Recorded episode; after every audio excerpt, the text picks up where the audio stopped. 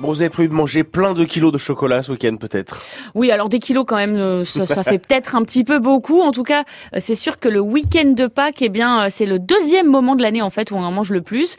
Après Noël, bien sûr, Dominique Essoué. Selon un sondage du cabinet Feedback, 95% d'entre nous vont acheter du chocolat pour Pâques. Il s'agit principalement de respecter la tradition, mais il y a aussi parmi ces consommateurs un peu plus de 11% d'amateurs qui profitent de ce moment-là pour acheter des formats spéciaux qu'on ne trouve pas le reste de l'année. Alors l'an dernier, on a acheté un peu plus d'un kilo de chocolat chacun pour un montant moyen de 19 euros, ce qui à l'échelle nationale représente presque 15 000 tonnes de chocolat. C'est la deuxième période de consommation après Noël. Et pourtant, globalement, les Français ne sont pas de très gros mangeurs de chocolat, avec une consommation moyenne de 7 kg 300 par an et par personne.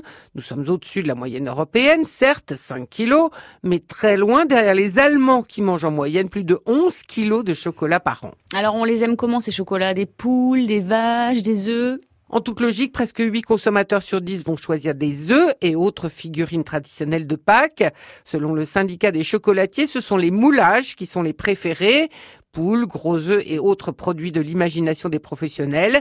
Selon un sondage de YouGov, les œufs arrivent en tête, largement, suivis dans l'ordre des lapins, des poules et des poissons. Viennent ensuite les petits œufs. Des achats qui sont généralement destinés aux enfants. Mais 55% des Français achèteront des assortiments. La moitié des personnes interrogées affirment vouloir dépenser cette année entre 20 et 40 euros. Et où achète-t-on ces chocolats? Très majoritairement, les consommateurs font ces achats dans les grandes surfaces, les autres circuits se répartissent le reste. Un tiers des consommateurs ira chez un chocolatier et 16% achèteront dans une pâtisserie.